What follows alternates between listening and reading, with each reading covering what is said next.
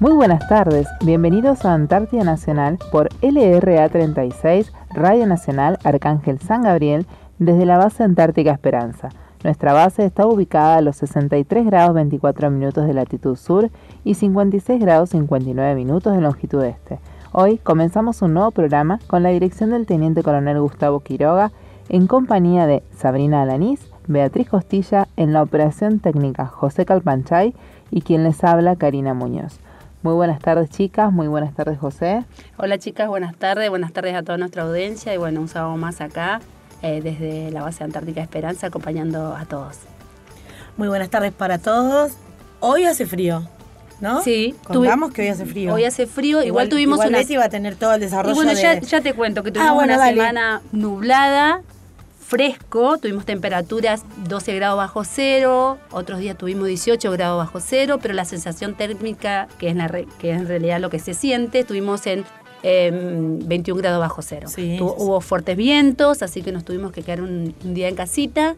Los vientos superaron los 98 kilómetros por hora, así que semana fresca. Nevó, nevó, Nevó, dos días, ¿no? Sí, sí, Dos nevó. días. Poquito, nevó, pero viste que quedó en el suelo una Sí. nieve como pelusa. Sí. Así que fue una, una nevada blandita, por así Nos decirlo. pegábamos Sí. ahí por ahí los resbalones, sí. los gritos de, de- Y ahora está nevando en este momento. Veníamos para la radio y nevaba. Y dicen que hasta las 6 de la tarde más o menos va a nevar. Sí, sí, en este sí. momento hay 60 kilómetros por hora. Sí, sí, Está con vientos fuertes, sí, es verdad. Así que y estamos estamos avistando algunos animalitos ya, Sí. ¿no? Como sabrán, o lo hemos contado en los anteriores programas, eh, todavía no teníamos animales en la base porque la, la llegada de los pingüinos en- es en octubre recién, pero Sabría vio, eh, vio gaviotas. Sí, el domingo, el domingo pasado los vi, pero un montón. Sí. Y venían al ras del agua, pero no venían para este lado, ¿eh? Cruzaban, pasaron. cruzaban la bahía, no sé qué, qué hay para aquel lado. Sí, Mi marido me dice van para el lado de primavera, decía. Claro, otra de Pero las bases. el domingo fue primero, ¿no?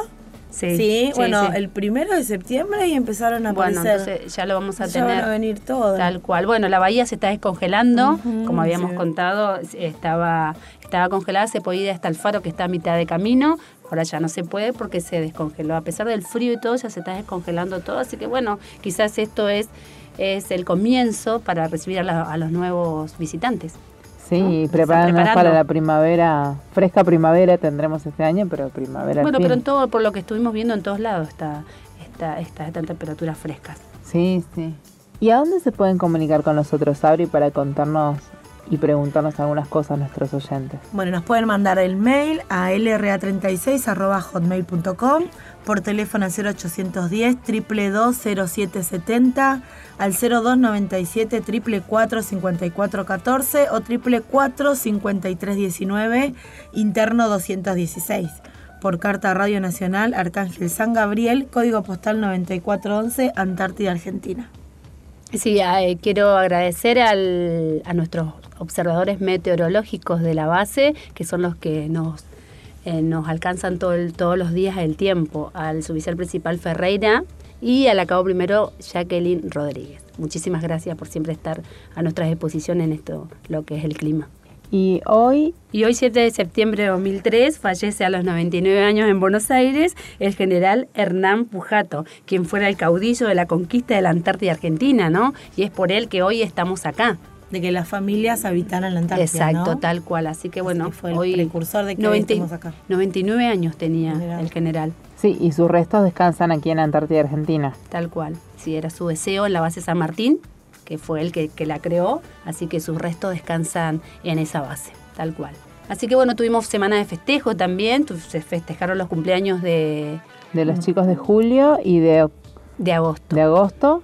Y justo ese mismo sábado cumpleaños nuestro operador. Claro, que ya lo habíamos contado ese día a la mañana, que a la Claro, noche que teníamos festejo. a la noche. Sí, sí, así que estuvo- Impresionante la cantidad de regalos que recibió Sí, nuestro se, operador, ¿no? se ve que es muy querido nuestro Muy operador de base, sí, así que estuvo muy, muy contenido por todos acá, más allá de que la familia está lejos, eh, recibió mucho cariño y eso compensó un poco. Sí, todas las, las vivencias de, de la Antártida son recuerdos que va a llevar, ¿no? De Tal todo cual, tal cual. Así que bueno, tuvimos la, la- la tradicional cena, la mesa de dulces, que la verdad que se prepararon, las distintas familias prepararon exquisiteces, así que bueno, la pasamos lindo un día para compartir con todos. Sí, y aprendí a hacer brownie de chocolate blanco. Viste que siempre queremos innovar, así que Bueno, acá para viste, el cumpleaños hice brownie de Claro. chocolate blanco. con lo poco que tenemos salen. Y aprendí a hacer leche condensada porque necesitaba leche condensada para el brownie, así que bien. Bueno, yo pastelera. Aprendí a hacer una crema pastelera. Muy rica, ¿Te gustó? rica. Sí, sí, a mí también. buena. También me gustó. Hice una, una tarta de durazno. Sí, sí, Con lo la poco que tenía. Estaba riquísima. Sí, sí, estaba buena, estaba buena. Me salió bien. No la probaste calpivo, pero estuvo buena. Y los Que- cocineros nos hicieron un pollo relleno riquísimo. Estaba muy rico. Algo diferente, así que la pasamos muy lindo. Compartimos con toda la base este acontecimiento. Antártida Nacional, LRA 36, Arcángel San Gabriel, por Nacional. Seguimos en Antártida Nacional y estamos en comunicación telefónica con el jefe de la base Carlini, el mayor Pinto Mariano Francisco. Muy buenas tardes. Buenas tardes, Karina. Cuéntenos un poco de usted, de dónde es y cómo está compuesta su familia. Bueno, este, yo soy de la provincia de Mendoza, eh, tengo 40 años, eh, nací el 22 de febrero de 1979, estoy casado y por ahora no tengo chicos. Eh, ¿Cómo amaneció la base hoy? ¿Cómo está el día, el clima? La verdad, este, el día de hoy la, el día está eh, espectacular, la verdad que no, tenemos eh, cero nubosidad, este, está despejado, tenemos el sol arriba nuestro y tenemos una temperatura este, absoluta de menos 4 grados Celsius y una térmica de menos 11 grados Celsius. Qué lindo. ¿Y cuándo o desde dónde surgieron sus deseos de conocer la Antártida? Inicialmente eh, fueron cuando era chico yo este, estaba en el Liceo Militar Gen- General Espejo en Mendoza. Allí un teniente coronel antártico dio una clase y una exposición y bueno, a partir de ese momento este, me incentivó y, fue algo, una motivación propia para poder este, alcanzar y venir aquí a la Antártida este, más allá que después investigando y estudiando, por casualidad el 22 de febrero también es el, día de la, de la base de Orcas y es el día de- del Antártico, así que también este, a veces digo, he nacido para esto y, y la verdad que me encanta. Sí, justo le coincidió su, su cumpleaños con el Día del Antártico. ¿En cuántas oportunidades estuvo en la Antártida y en qué funciones se, se desempeñó? En dos oportunidades. eh, eh, en el año 2015 este, interné en la base más austral, que es la base Belgrano 2, y mi rol fue jefe de base. Esta que estoy actualmente ejerciendo como jefe de base, eh, como segunda oportunidad este, aquí en la base Carlini. Eh, comparando la base Belgrano con la base Carlini en cuanto a sus temperaturas, en cuanto a los vientos, al clima, a todo el paisaje en general, ¿qué diferencia encuentra entre las dos bases? Creo que son dos bases este, distintas y obviamente que las diferencias recaen en, en- la fauna y en la flora que tiene la base Carlinis con respecto a la base Belgrano 2.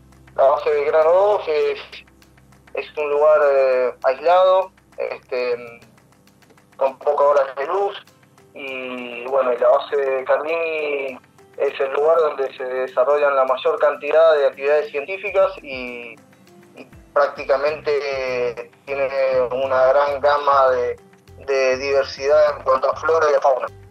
Pasó de un lugar, un lugar de tranquilidad como es la base Belgrano 2, por así decirlo, ¿no? Eh, Al estar con un grupo más reducido de gente a lo que es Carlini ahora, ¿no? Que es una base netamente científica donde hay, mayor cantidad de personal. ¿Y, eh, ¿Qué le hizo volver de- eh, a elegir ir nuevamente a la Antártida en esta segunda oportunidad? Bueno, inicialmente porque me gustó muchísimo la actividad antártica. Desde el año 2015, que fue la primera vez en que vine, a partir de ese momento decidí, bueno, volcar todas mis energías porque realmente me gusta. Me gusta mucho el trabajo en equipo, me gusta mucho la camaradería, me gusta mucho el ámbito antártico y la verdad que me gustaría seguir este, en el ámbito antártico también en el futuro. ¿Desde cuándo se encuentra en la base y cómo se llega a Base Carlini? Nosotros este, con un grupo reducido llegamos el 30 de diciembre, previo a Año Nuevo, este, a través del, de, de Virilla, perdón, este, y a partir de ese momento es que llegamos a, que estoy acá en la base, perdón. ¿Cuántos días de viaje es en el rompehielos? Aproximadamente ocho días tardamos, la verdad que tuvimos muy buenas condiciones meteorológicas en el camino, lo que hizo también que por ende lleguemos rápido al destino. Y anteriormente a la base de Belgrano 2, ¿cómo llegaron? ¿En avión? Eh, sí, afirmativo, la verdad que en el año 2015 todavía el rompehielos Iriza no estaba en servicio, este, por lo cual el relevo que hicimos en ese entonces con mi dotación fue aéreo y de emergencia a su vez. Eh, este, y fue muy rápido, fue el tramo aéreo fue Buenos, eh, bueno, Buenos, perdón, este, eh, Ushuaia, este, y luego desde Ushuaia hasta la Sierra Unión, a través del avión eh, Ilyushin, que es un avión ruso, y por último en un Duster DC-3 desde la Sierra Unión hasta base Belgrano 2. ¿Y con cuánto personal cuenta ahí en la base este año? Bueno, la base Carlini tiene una particularidad que es eh, la cantidad de personas que, que vienen en tres etapas particulares. Eh, primero, respondiendo a tu pregunta, actualmente somos 28 personas y, y dentro de esas tres etapas, como te dije anteriormente, este, la campaña de verano aproximadamente unas 70 personas, luego tenemos una campaña de invierno que es la que estamos ejecutando ahora actualmente, que son que somos 28 personas, y finalmente una etapa que es la pre-campaña de verano, en donde se estima que haya alrededor de entre 40 y 45 personas. Aparte del personal, ¿con qué construcciones edilicias cuenta la base?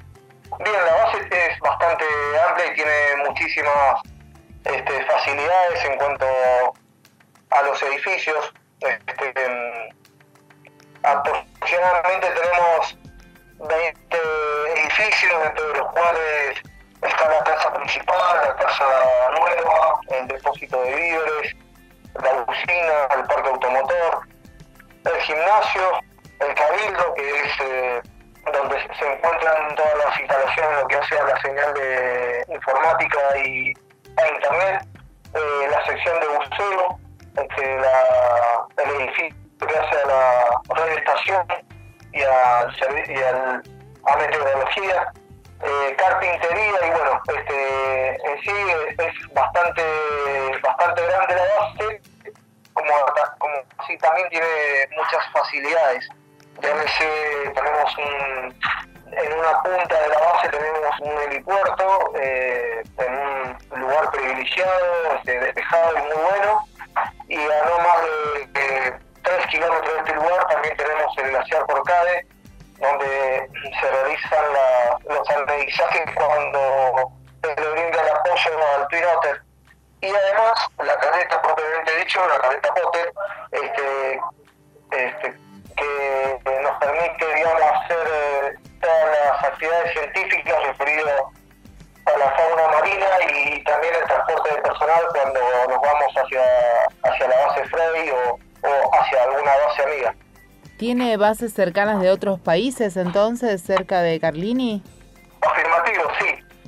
Estamos en un radio de no más de 20 kilómetros con respecto a las bases amigas. Este, dentro de ellas te puedo mencionar la base 15 León, que es de Corea del Sur, la base Findes, que es de la República de Chile, la base Bellinghausen, que es de la República de Rusia, la base Artigas, que es de la República de Uruguay, la base Gran Muralla China, este, y por último también la base Artovsky, que pertenece a Polonia.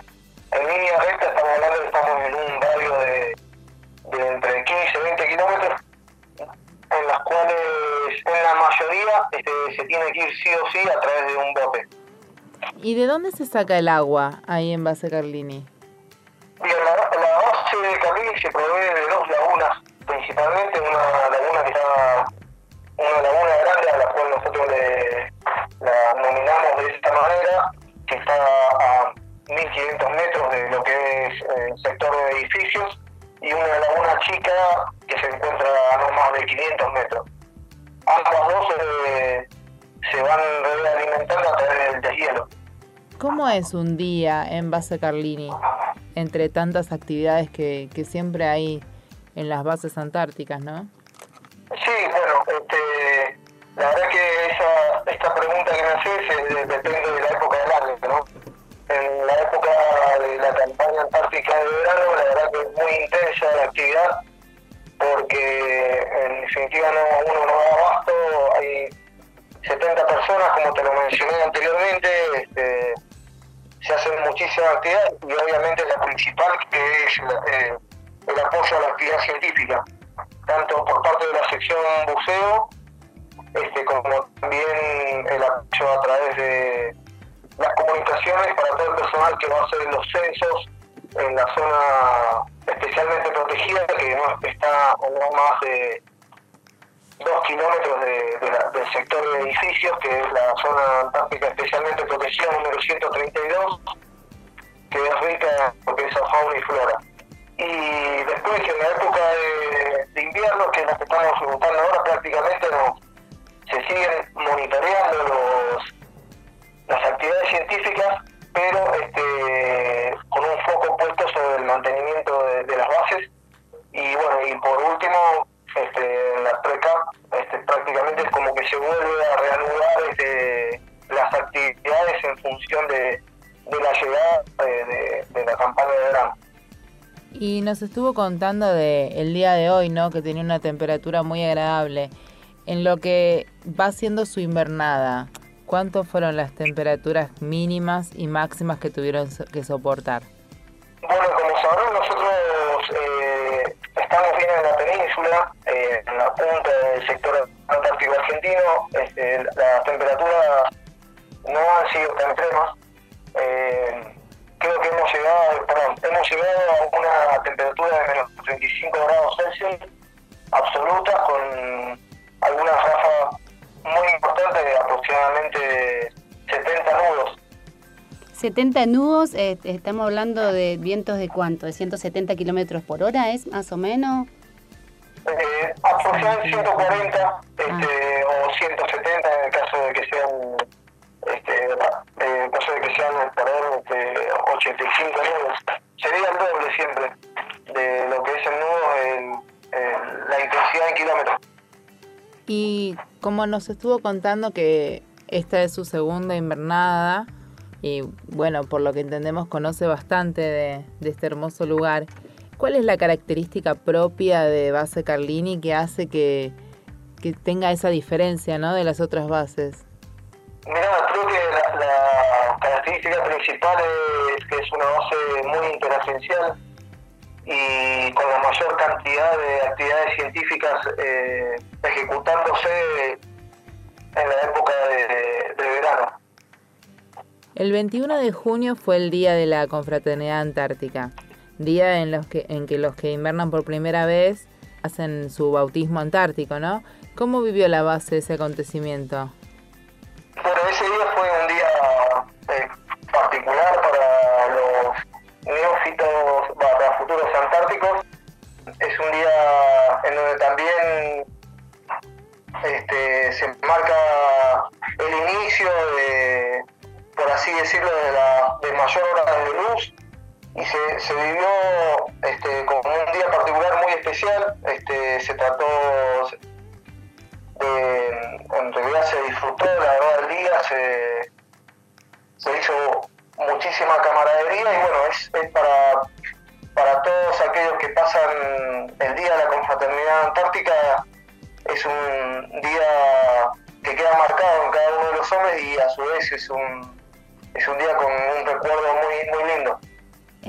Participan, ¿no? Todos se bautiza, tanto personal militar como científico y demás.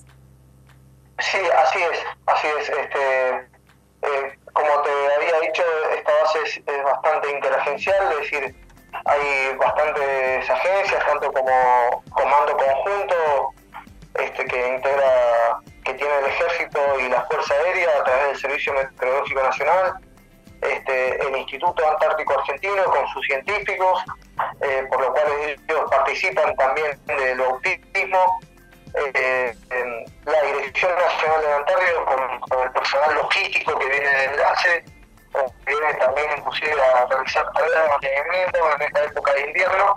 Todo el personal, digamos, eh, participa de esa, de, esa, de esa actividad y la, verdad que nos integra y nos hace muy bien. Última preguntita ya para irnos despidiendo.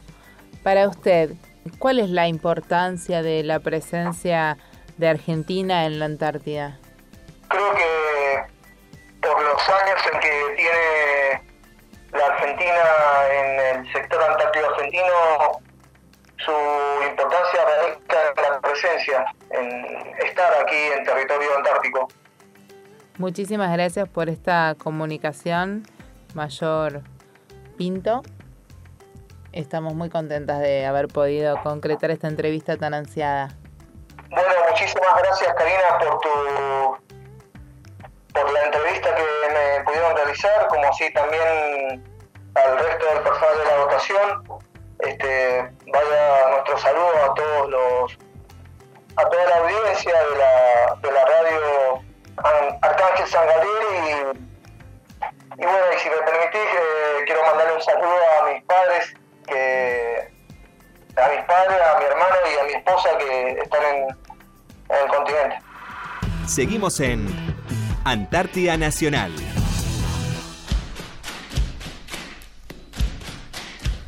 Para que nos cuentes más, tenemos el agrado de poder entrevistar al segundo jefe de base, el capitán Julio César Filoso, que también está en el lugar de ser el, jefe de buzos de base Carlini en estos momentos. Muy buenas tardes. Eh, buenas tardes, ¿cómo le va? Bien, bien. Cuéntenos un poco de usted, ¿de dónde es? Bueno, yo soy, bueno, como ya dijiste anteriormente, soy capitán del ejército y oriundo de la ciudad de Santa Fe. Bueno, soy casado, tengo dos nenas, seis y tres años, casado del 2011. ¿Hace cuánto que pertenece al ejército? Y yo entré en el 2004 al colegio militar y egresé como subteniente en el año 2007. Después de ahí, en el 2009 hice el curso de buzo, así que en el 2009 soy buzo de ejército. Y bueno, recién el año pasado pude hacer el, el curso antártico y ahí pude completar el, curso de buzo antártico para poder venir acá. ¿Y por qué en base Carlini hay un equipo de buzos?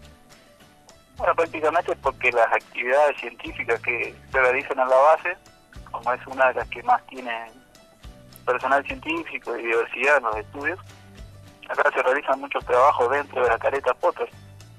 Entonces la sección buceo básicamente apoya a la ejecución de los trabajos científicos, eh, realizando actividades de buceo o eh, actividades de navegación también.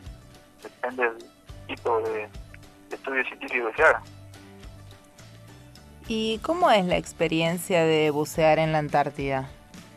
y prácticamente es única y vendría a ser como un deporte extremo porque uno básicamente tiene que venir hasta acá para hacer esta actividad y, bueno, no muchos se atreven a hacerlo tampoco.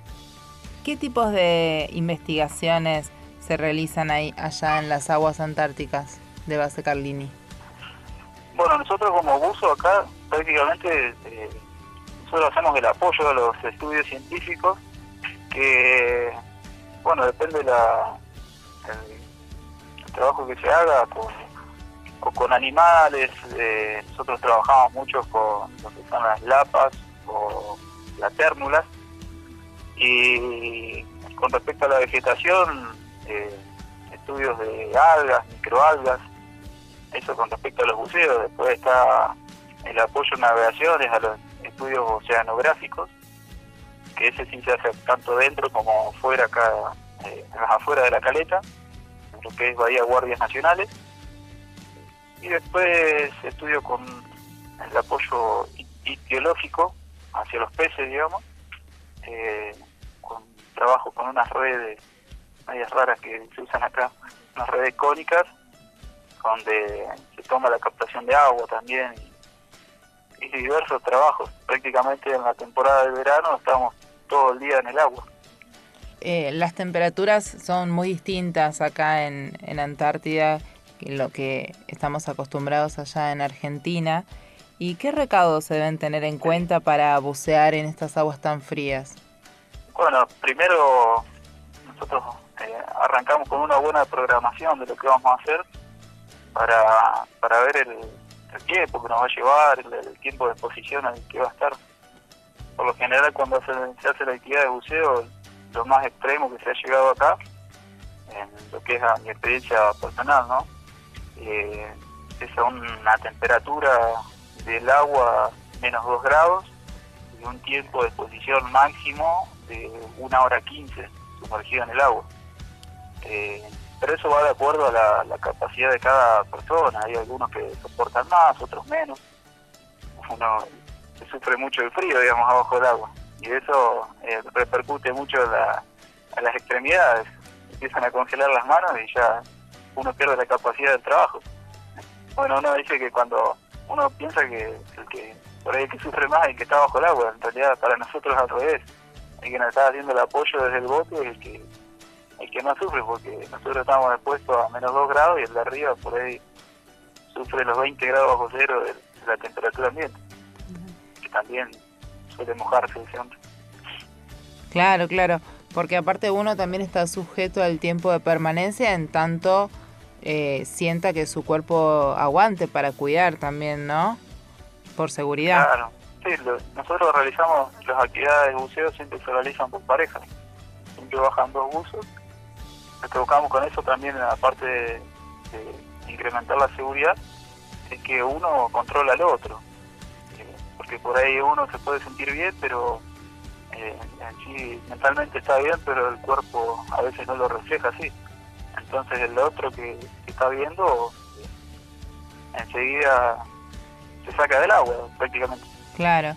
¿Y cómo es el equipo que se utiliza para bucear en la Antártida? ¿Qué diferencias tiene con el que se usa comúnmente? Bueno, el, acá usamos trajes secos, que se llaman. Son trajes que prácticamente lo aísla uno del medio acuático. Por lo general en el continente uno tra eh, eh, bucea siempre con trajes húmedos porque bueno, es lo más común, es más barato, estos trajes son más eh, caros porque son especiales. Eh, eh, y al aislarlo del medio acuático, o sea, el cuerpo de la persona no toma contacto con, con el agua, uno puede meterse al traje con todo el abrigo que bueno le permita el, la dimensión de la persona y la dimensión del traje. Y bueno, con eso uno puede sobrellevar más la actividad. Y bueno, después los equipos de buceo también eh, suelen congelarse por la temperatura del agua, que ahí uno entra en un riesgo de, de que el, equipo le quede entregando flujo continuo de aire o que se corte el flujo y uno si está buceando debajo del agua corre peligro de quedarse sin aire. Así que bueno, tiene un robinete de doble cabeza, o sea, del botellón sale, hay dos salidas de aire, nosotros generalmente usamos la principal y tenemos otra alternativa. Si se nos congela la principal, bueno, recurrimos a la alternativa. O si no, pedimos el auxilio de, del otro uso que está como pareja. Claro. ¿Y con qué animales o vegetales eh, se puede encontrar uno cuando bucea? Bueno, acá por las zonas de trabajo la caleta es muy... Eh, la caleta Potter por sus dimensiones y la geografía, eh, el fondo que tiene es muy variable. Eh, en, lo que es la entrada de la caleta eh, hay mucha vegetación, muchas algas, que bueno, acá el principal estudio de vegetación es con algas, y hacia el fondo, hacia el lado del, del llamará, ya por el efecto que tiene el glaciar, del desprendimiento, de todo el movimiento que hay en el fondo, ya no hay tanta vegetación, así que, bueno, lo principal te podría decir que es alga como vegetación, Y después, bueno, lo que es especies de animales, la, lo que te dije anteriormente que trabajamos. Y bueno, aparte de eso, en temporada de verano suelen ver muchos pingüinos, sobre todo bajo el agua. Bueno, focas, que acá tenemos el depredador más grande, que es la foca leopardo, con la cual dentro del planeamiento también tenemos que tener en cuenta el, el peligro de, de poder encontrarnos con alguna. Sí, ha de ser hermoso verlas bajo el agua, pero uno también tiene que, que cuidarse mucho. Nosotros acá en la costa de Base Esperanza cuando vemos los pingüinos los vemos salir, saltar y ya caminan. No, no tenemos la posibilidad de verlos bajo el agua. Nosotros bajo el agua tenemos la posibilidad de verlos y, y apreciar lo, lo rápido que, que nadan y bucean. ¿no? Eh, o sea, es un reflejo que uno ve en un segundo que pasa. Qué Bueno. hermoso. Por lo general dicen que después del, del pingüino viene la foca, así que también ahí uno se empieza a preocupar y ser más atento hacia todos lados. ¿Qué requisitos debe tener el personal militar que quiere integrar el equipo de, de buceo, no? Que viene acá a la Antártida, particularmente a base Carlini. Bueno, principalmente uno tiene que ser, eh, nosotros somos uso de ejército, ahora somos cuatro acá en la base. Eh, los cuatro están habilitados por tanto por el ejército también como civilmente. Y después hacer el- lo mismo que hace el resto de, de- el curso antártico, digamos. Y dentro del curso se da una capacitación de, de uso antártico que le hacemos, nosotros le hicimos Puerto Madrid, que es un, un ambiente que, bueno, no asemeja, pero uno no practica el empleo de los equipos y, y más o menos como la gente que, que da el curso antártico allá de buceo estuvo acá, ya nos van enseñando la forma de trabajar, cómo se hacen los trabajos, entonces uno viene más preparado ¿sí? para, para la actividad. ¿no? Eh, ¿Cómo es un día de trabajo suyo allá en la Antártida? Y acá lo- los días varían de, de acuerdo a la temporada.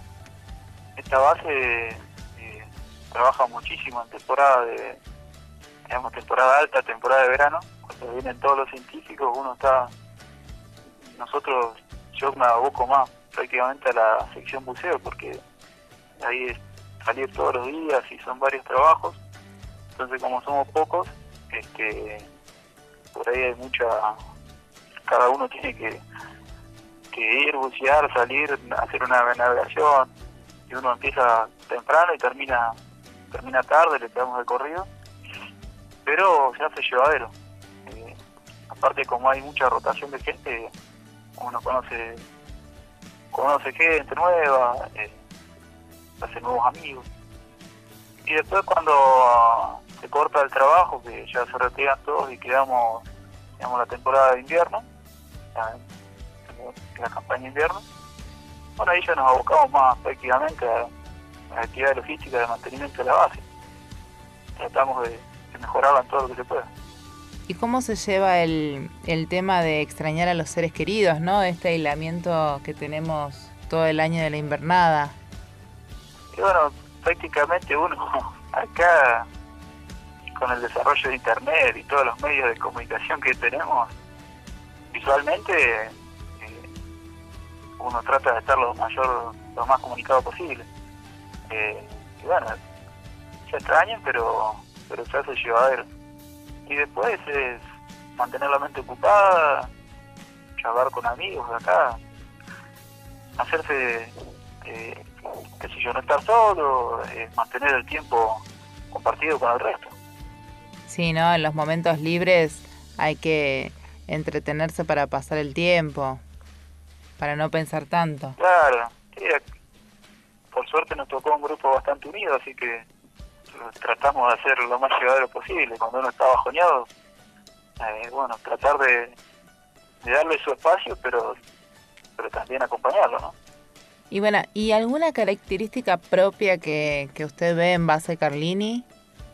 Y para mí el, el movimiento que tiene esta base. Es una base que, bueno, como te dije, en temporada de verano hay mucho intercambio de, de gente. Nosotros tuvimos prácticamente tres intercambios de, digo rotación así, que viene científicos nuevos, se van.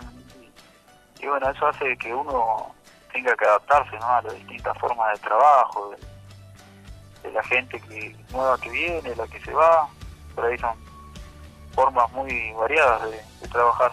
Y bueno, hay que adaptarse a las situaciones, circunstancias, básicamente el trabajo. Muchísimas gracias, Julio César, por esta comunicación. No, por nada, muchas gracias a ustedes. Y bueno, estamos a su disposición para cualquier otra comunicación. Hasta fin de año por lo menos estamos acá. Muchísimas gracias. En unos momentos más continuamos con Antártida Nacional. Ahora vamos a escuchar Me siento mucho mejor de Charlie García.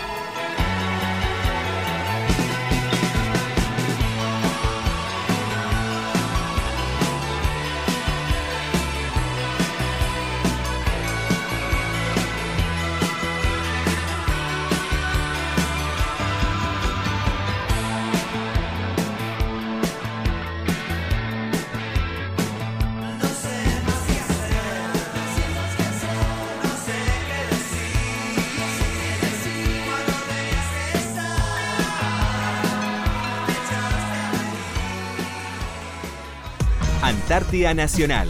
LRA 36, Arcángel San Gabriel. Por Nacional. Seguimos en Antártida Nacional. Estamos en comunicación, porque no se podía dejar pasar, en comunicación telefónica con el jefe de la estación meteorológica de la base Carlini, el suboficial principal Escribanelli Omar. Muy buenas tardes.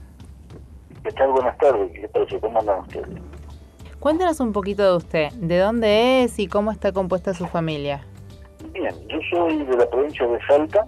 Eh, mi grupo familiar está compuesto por mi señora. Eh, tengo gemelas de 10 años y un niño de 3 años. Todos ubicamos en la provincia de Salta actualmente, ¿no? ¿Y qué fue lo que lo llevó a seguir la especialidad de meteorología dentro de la Fuerza Aérea?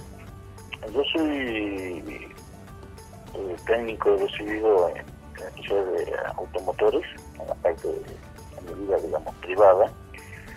Y tengo un tío que estaba en meteorología y siempre me, encantaba escucharlo hablar sobre el tema del clima, el tiempo, de las nubes más que nada. Y me entusiasmó un tema y lo cual me llevó a ingresar a la Escuela de Oficiales de Fuerza Aérea y seguir la rama de meteorología. ¿Hace cuánto tiempo de, que está en la Fuerza eh, Aérea? Y actualmente hace 30 años estoy en Fuerza Aérea haciendo meteorología. Oh, 30 eh, años de carrera. ¿Y en qué lugares de la Argentina estuvo en todos estos años que eh, todos estos años que pertenece a la fuerza? Sí, bueno, en el momento de egreso este, estuve destinado en, Morón, Ciudad de Buenos Aires. Luego este, me fui de Pase Salta en el año 90. En el 96 estuve Comodoro Rivadavia, en el cual se la puerta de la Antártida. En el año 2003 regresé eh, a mi provincia, pero no a Salta Capital, sino a la ciudad de Orán, San Ramón de la Nueva Orán. Y en el año 2007, 2008 me salió el pase a Salta Capital y me encuentro actualmente eh, destinado, digamos, al aeropuerto Salta haciendo meteorología. ¿Y su deseo de conocer la Antártida en qué momento surgió a lo largo de estos 30 años? Mi, curiosidad por el tema de la Antártida ocurrió en Comodoro Rivadavia en el año 96, 97 cuando fui de paso. Ahí, nosotros hacíamos vigilancia atmosférica global con tema de medición de ozono, en la cual este, se destacó, digamos, el especial interés por el tema del agujero de ozono y donde más se desarrolla de todos esos fenómenos es acá en la Antártida. Y se me abrió la puerta en el año 98 para venir acá a, a Base Marambi, en la cual estuve como encargado de, pabellón científico. Eh, luego regresé en el año 2007 a ayudar a la gente que estaba en pabellón científico y por último estuve en Marambi en el año 2012-2013 como encargado del centro meteorológico.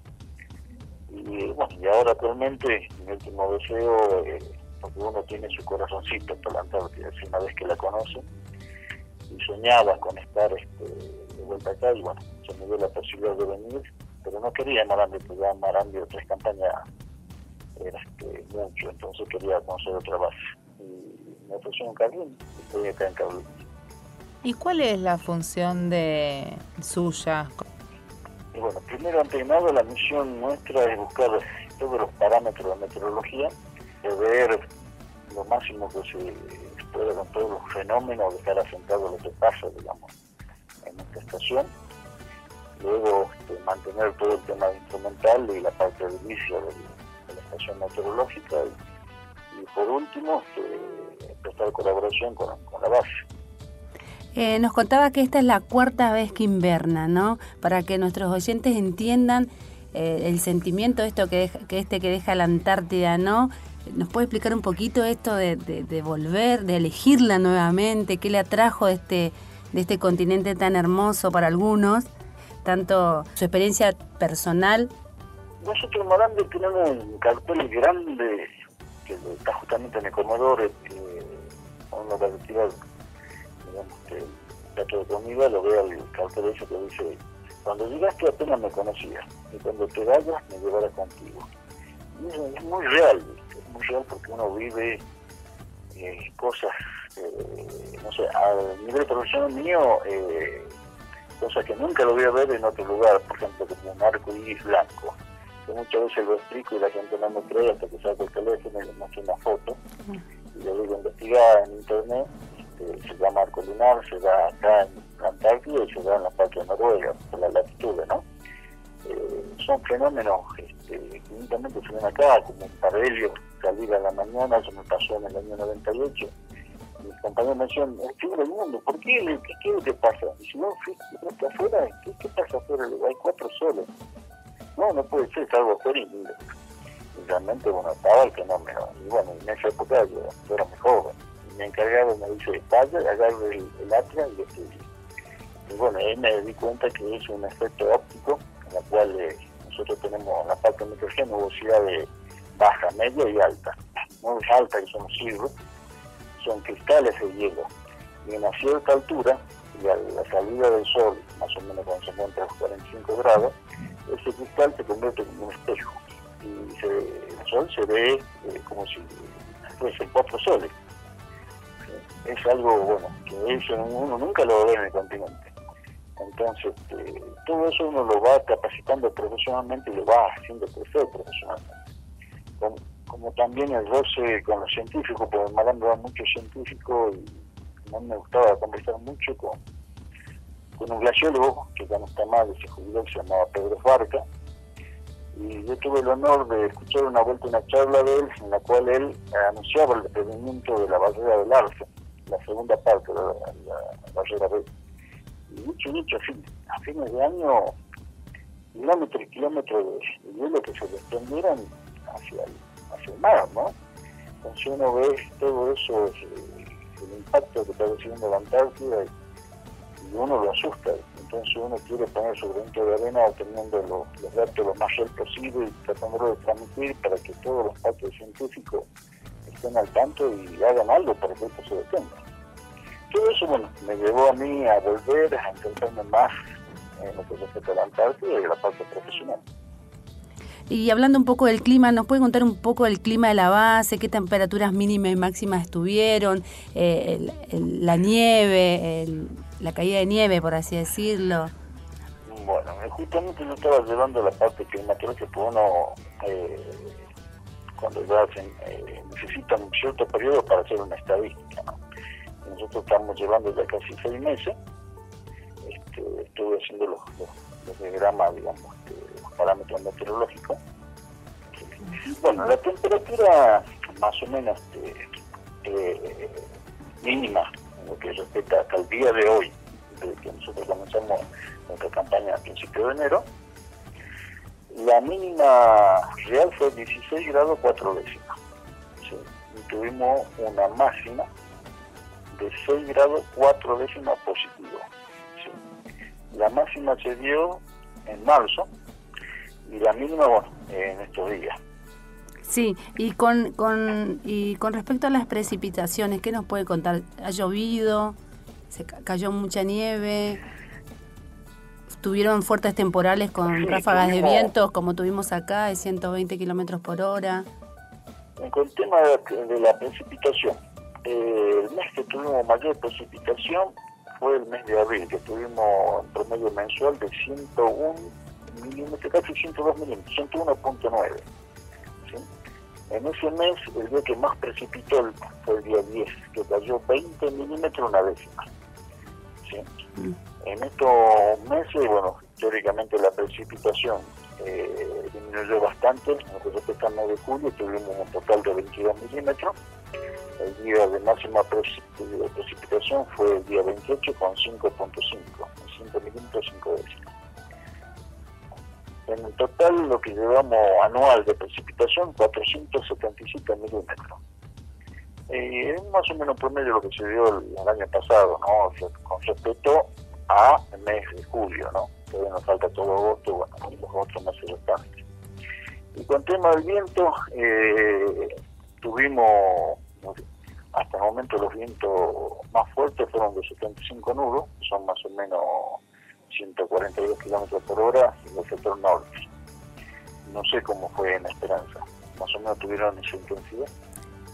Sí, 120, 140 estuvieron los vientos y fueron días que seguidos, eh, dos, tres días que no, no pudimos salir de las casas, así que sí, eh, tuvimos. Igual está lo bueno acá que, nos pareció extraño y a varios de la base es que tardó en nevar bastante, así que tuvimos nieve recién en mucha nieve, sí, mucha nieve, teníamos mucho pie de hielo, mucha nieve recién, sí, hace un mes y algo que empezó a nevar intensamente y ahora estamos un poco cubiertos de nieve. Fue una nieve que llegó a compactarse y que el viento de el temporal de la semana pasada no pudo llevarse, por suerte.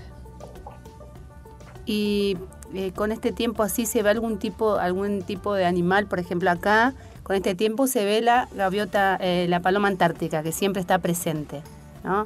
Ahí... Sí, eh, nosotros sabíamos que este, había al principio en Cuba, eh, se veía pingüino, ahora únicamente se ve la paloma antártica, como dice usted, bueno, que siempre este, anda en medio del viento, se la ve caminar. Por ahí se ve algunos, algunos este, alguna foca, ¿no? Charlando, conversando con usos de agua, entonces, este, porque no decidir bien una foca de o algo loco, pero son más para la parte, digamos, eh, sureste de la base, todo lo que es, este, bueno, está todo la parte de la convivencia de los animales, eh, refugio elefante que le llaman. Bueno, y ya la verdad que nos contó un montón de cosas y aprendimos un montón de cosas nuevas acá con Betty. Y bueno, le agradecemos esta comunicación, señor Escribanelli. No, al contrario. Al contrario, para mí es un gusto. Eh, siempre me gusta hablar de meteorología. Cualquier cosa que ustedes necesiten, eh, siempre estamos disponibles. Muchísimas gracias. Antártida Nacional, LRA 36, Arcángel San Gabriel, por Nacional.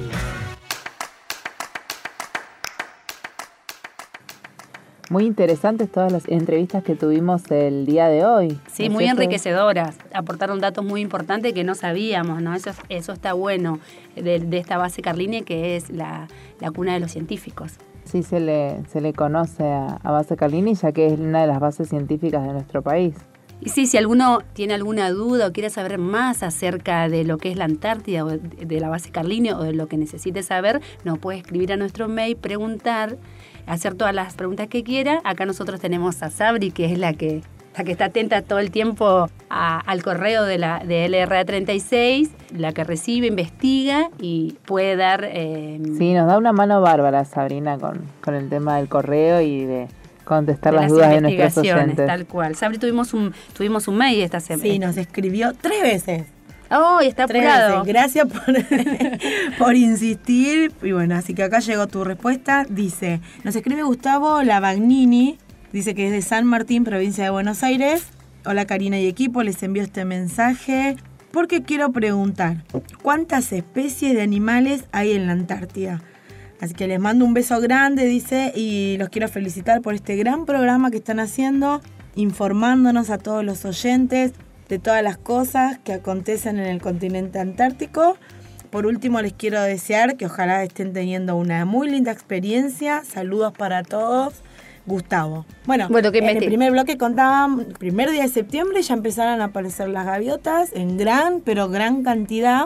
Estuvieron así más o menos una hora. Y bueno, eso, es lo que estamos viendo ahora. Eso es lo que estamos viendo ahora, que calculo que con el paso de los días van a empezar a aparecer, ¿no? Bueno, otras clases de especies que tenemos son los pingüinos, que tenemos tres tipos. Tres tipos, sí, tenemos. Igual tuvimos un visitante, ¿se acuerdan? El emperador, ah, andaba uno solito. Bueno, pero decían que ellos nadan a buscar comida, porque nosotros lo, creíamos perdido y no. Ellos nadan a, a distancias. Sí, hubo tiempo que me daba como pena, pobrecito, pero no, andaba solito. Quédate tranquila que sí, sí, es, es para buscar comida y vuelven otra vez a su lugar.